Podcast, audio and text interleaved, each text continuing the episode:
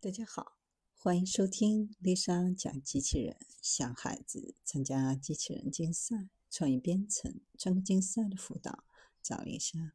今天给大家分享的是用机械海豚应对反对动物表演的压力。某电影特效公司平时为电影创造外星人和怪物，如今将自己的特长应用在代替动物表演上。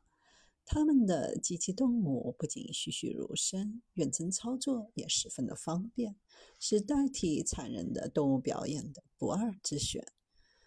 他们创造了数百个水下电影特效。曾在2012年帮助导演詹姆斯·卡梅隆拍摄《太平洋的马里亚纳海沟》。最著名的模型是1993年为电影《解救威利》制作的一个1比1还原可自由活动的利己鲸。电影讲述的是一个小男孩解救被困鲸鱼的故事。近年来，抗议水族馆动物表演的声音越来越多。各水族馆想要改变目前的动物表演模式，使用机器动物创造一个没有杀戮的绿色健康水族馆。